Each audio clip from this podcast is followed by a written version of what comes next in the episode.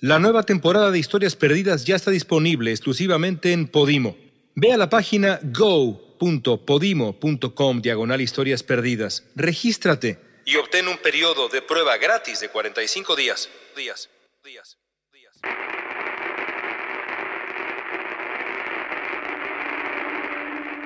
Detrás del mundo que conocemos, detrás del telón de lo cotidiano, detrás de lo aparente, lo visible y hasta lo creíble, escondidas entre líneas están las historias perdidas.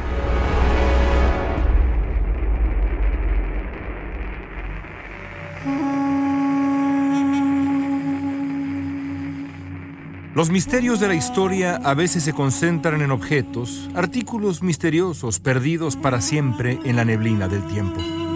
Con el paso de los siglos o los milenios, estos objetos ganan fama de extraordinarios, fundacionales y a veces hasta mágicos. Para la humanidad, encontrarlos se ha vuelto muchas veces una auténtica obsesión. Así ocurrió con el Santo Grial, la copa seguramente rústica de la que bebió Cristo en la última cena. Han pasado dos mil años desde aquel momento en la antigua Judea, pero la leyenda del Santo Grial no ha hecho sino crecer. Aunque en el fondo es una creencia irracional, hay versiones que sugieren que ese sencillo objeto tiene, aún hoy, poderes sobrenaturales. Hay quien piensa que incluso es capaz de vincular directamente, de alguna manera mística y profunda, con el hombre que la usó en los que serían sus últimos alimentos en libertad, Jesús de Nazaret quizá el hombre más famoso de la historia. El destino final del Santo Grial es un misterio milenario que todavía no encuentra respuesta. Es posible que se encuentre en algún sitio, resguardado en secreto, pero es igualmente posible que el Santo Grial se haya desintegrado lentamente en el anonimato absoluto, una pequeña vasija de madera como cualquier otra. Pero la última copa de Cristo no es ni por asomo el único objeto perdido en el tiempo que ha acaparado la imaginación de la humanidad. Ahí está también Excalibur, la espada del mítico rey Arturo, que de acuerdo con la leyenda yace en el fondo de un pequeño lago en el suroeste de Inglaterra. Hay muchos más. En la tradición cristiana, pocos objetos tan valiosos como la lanza sagrada de Longino, el arma con la que un soldado de Roma penetró el cuerpo de Cristo en la crucifixión. El antiguo Egipto también tiene objetos míticos que si hacemos caso a la historia, tienen también poderes sobrehumanos o nexos con lo paranormal. Es el caso del llamado libro de Thoth, el dios egipcio de la sabiduría. El libro, que describe hechizos increíbles, supuestamente permite a quien lo lea descifrar y comprender la mente de los mismísimos dioses. Pero ningún objeto perdido se compara con el mayor misterio de todos. Un pequeño cofre que contiene quizá la mismísima palabra de Dios, el arca perdida de la alianza, símbolo inicial y máximo del vínculo entre Dios, el pueblo judío y después la tradición judeocristiana. La historia de la mítica caja rectangular que albergó los restos de la tabla de la ley comienza en el corazón mismo del Antiguo Testamento. De acuerdo con la Biblia, Moisés gran patriarca y líder de los israelitas en su éxodo de Egipto, escuchó a Dios dictar los diez sagrados mandamientos para guiar la conducta humana en lo alto del monte Sinaí. Moisés pasó 40 noches en las alturas de la montaña hasta que logró escuchar al Señor. Atento a las palabras de Dios, que había llevado al pueblo judío en su camino hacia la tierra prometida a través del desierto y la precariedad, Moisés observó a Dios registrar en tabletas de arcilla o piedra los diez mandamientos de su ley. Al descender por la ladera, Moisés seguramente iba exhausto, pero esperanzado, listo para compartir con su pueblo las reglas divinas. De acuerdo con la Biblia, al llegar al campamento de los suyos, Moisés se encontró con una fiesta que había rebasado los límites de la idolatría. Indignado, el gran patriarca reventó en el piso las tablas de la ley de Dios. En algunas versiones fue el propio Moisés quien, angustiado, inscribió de nuevo los mandamientos en dos tabletas nuevas, jurando guardarlas como lo que eran, la prueba suprema de la alianza entre el pueblo y su Dios. Para cuidar las tablas de la ley, Moisés ordenó construir una caja rectangular donde protegerlas del tiempo la furia y el descuido de la humanidad. Increíblemente, la Biblia ofrece una descripción precisa del objeto que hoy conocemos como el Arca de la Alianza. De acuerdo con las Sagradas Escrituras, el arca fue hecha de madera de acacia. Conocemos sus dimensiones exactas y su decoración. Dice el Éxodo que el cofre más célebre de la historia humana medía 110 centímetros de largo por 70 centímetros de ancho y alto, un poco más grande que una valija de viaje moderna. La Biblia también sugiere que el arca estaba cubierta de una lámina de oro por dentro y por fuera. Dos querubines dorados, figuras angelicales, decoraban cada extremo de la tapa del arca. Aunque era relativamente pequeña, el arca debe haber inspirado asombro y devoción, no solamente porque albergaba las reliquias sagradas de Moisés en el Sinaí, sino por su belleza, su extraordinario resplandor dorado. A partir de ese momento, hace milenios, el arca acompañaría al pueblo judío en cada episodio de su epopeya. Dado que contenía la palabra de Dios, el cofre dorado se convirtió en justo objeto de veneración. Pasó poco tiempo para que, al menos de acuerdo con las versiones bíblicas, el arca comenzara a ganar fama de mágica. El arca, se dice, abrió paso a los israelitas en el río Jordán y ayudó a inclinar la balanza en la legendaria batalla de Jericó. Para el pueblo de Moisés, el arca se volvió un referente indispensable, toda la fe contenida en una pequeña caja de madera de acacia. Con el tiempo, el arca encontraría resguardo en Silo, la primera capital israelita, pero su destino sería muy complicado. Los enemigos de los israelitas comenzaron a conspirar para robarse la caja sagrada. Los primeros en conseguirlo fueron los filisteos, que de acuerdo con la Biblia se llevaron el arca después de haber derrotado al ejército de Israel que había decidido llevarla al campo de batalla, buscando inspiración y tal vez intervención divina. La Biblia dice que el arca permaneció en manos de los filisteos por siete largos meses. Al final, los filisteos decidieron devolver el arca al pueblo de Israel. Para enmendar el agravio incluyeron ofrendas diversas. Para el pueblo de Israel, la pérdida temporal del arca de la alianza sería una lección imposible de olvidar. El legendario rey David la protegió y la trató con reverencia y hasta con temor. Las historias de los poderes sobrenaturales de la caja que había mandado construir Moisés o que quizá el mismo Moisés había ensamblado, la transformaron en mucho, mucho más que una reliquia religiosa. Era, se decía entonces, como estar en la misma presencia del Señor. Por eso, con el paso del tiempo y una vez que lograron echar raíces, los israelitas decidieron protegerla. Para ello, construirían otro lugar legendario el templo de Salomón en Jerusalén. Alrededor del siglo X a.C., hace más de 3.000 años, el pueblo de Israel construyó el primer gran templo judío en Jerusalén. Fue ahí donde colocaron el arca en el corazón mismo del templo, en un lugar conocido como Sancta Sanctorum, el sitio más sagrado de toda la construcción. De acuerdo con las descripciones que llegan a nuestros tiempos, el arca descansaba en la cima de una escalinata que enmarcaba toda su gloria. El altar del templo de Salomón en Jerusalén debe haber sido una escena asombrosa. El arca de la alianza descansó en ese sitio por casi medio milenio.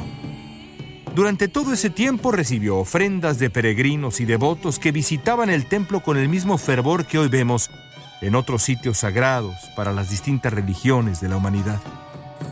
Pero el destino sería cruel con el primer gran templo judío en Jerusalén.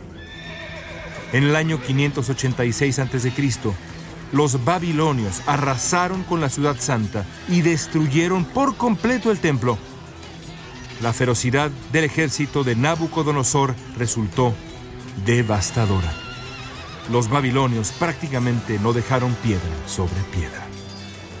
¿Qué fue del arca de la alianza? A partir de ese fatídico momento, el destino del objeto más famoso de la historia del mundo se pierde en el misterio. Por desgracia, el desenlace más probable para el Arca de la Alianza es el más triste. Como muchos otros en la historia del mundo, el ejército de Babilonia optó por destruir prácticamente todos los vestigios del pueblo al que conquistaba. De acuerdo con ese patrón de violencia y barbarie, es poco probable que de haberse encontrado con la caja sagrada que contenía las tablas de la ley, los babilonios la hayan protegido. De hecho, es fácil imaginar exactamente lo contrario. En un acto de locura, los babilonios saquearon el templo y destruyeron su contenido sin miramientos, como lo hace la enorme mayoría de los ejércitos invasores desde hace milenios y para nuestra tragedia hasta el día de hoy. Pero hay, hay otra posibilidad. Puede ser que por un milagro, la mítica Arca de la Alianza haya logrado sobrevivir la destrucción del primer templo de Jerusalén.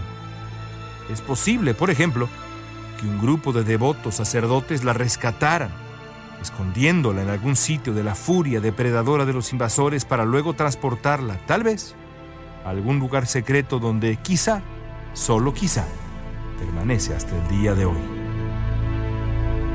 Hay versiones que sugieren que en plena destrucción del templo y de la propia Jerusalén, alguien logró extraer el arca de la alianza de su recinto y llevarla a alguno de los pasadizos misteriosos que serpentean, aún ahora, en el subsuelo de la ciudad sagrada en Israel. Los que respaldan esta teoría insisten en que el escondite final del arca no está lejos de donde alguna vez estuvo el templo de Salomón.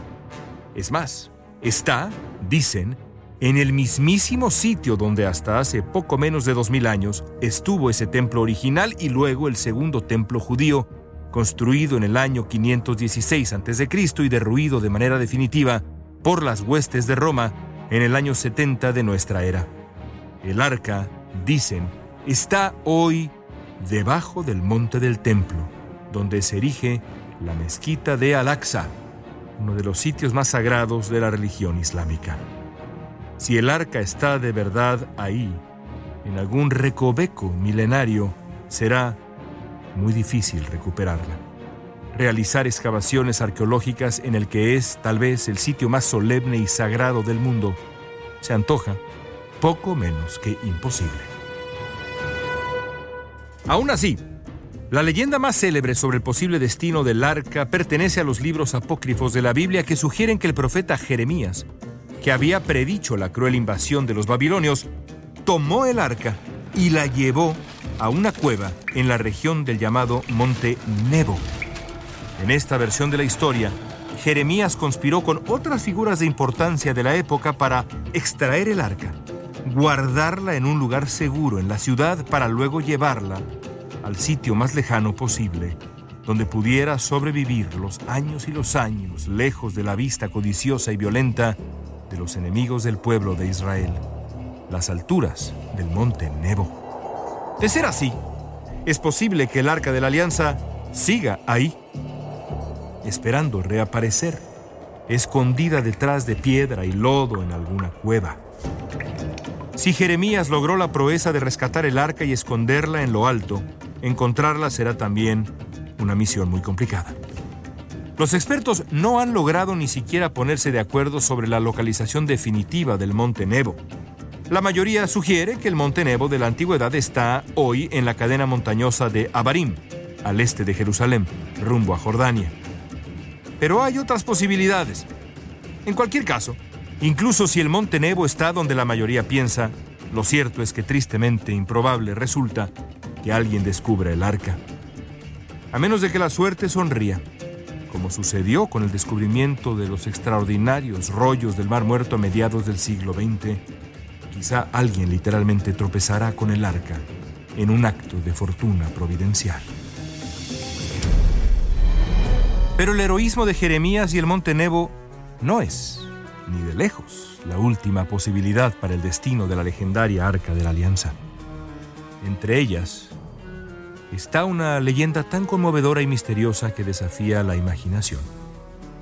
No ocurre en Israel, ni siquiera en el corazón de Medio Oriente. La leyenda del posible recinto donde hasta hoy descansa quizá el Arca de la Alianza sucede en el otro extremo del Mar Rojo, en la costa oriental de África del Norte, en Aksum, una pequeña ciudad en Etiopía. Es ahí donde en la iglesia de Santa María de Sion hay una capilla minúscula que de acuerdo con el folclore local es el hogar del arca de Moisés desde hace mucho tiempo antes de la caída del templo de Salomón. La historia es extraordinaria.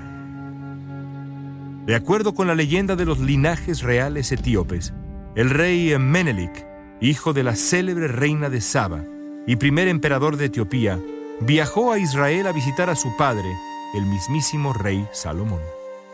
Quizá para garantizar la seguridad de Menelik o simplemente como parte de una comitiva, un grupo de nobles acompañó al emperador etíope de regreso a su patria.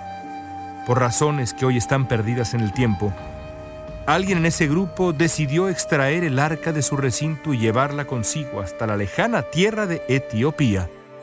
Desde entonces, dice la tradición milenaria de la Iglesia Ortodoxa etíope, el arca de la alianza descansa en el norte de ese país en una capilla modesta de muro de piedra, a la que además solo puede ingresar una persona, el llamado guardián del arca, comprometido al más profundo y solemne silencio y secreto. Nadie más puede acercarse al arca, sin importar cuán poderoso sea. Nadie en absoluto.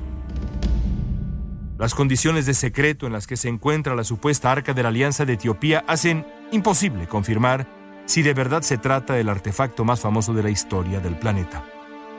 La lógica diría que es improbable que los antiguos israelitas hayan robado su objeto más sagrado para llevarlo a una tierra lejana y potencialmente peligrosa como Etiopía. Pero quizá, solo quizá, ese, el más improbable de los destinos sea realmente el del arca. Es posible que ahí, detrás de las cortinas de la capilla de Axum, el guardián del arca tenga el privilegio inenarrable de convivir día a día, noche tras noche, con el pequeño cofre dentro del cual Moisés guardó las tablas de la ley. Prueba, si uno tiene fe, de la comunicación directa entre Dios y los hombres.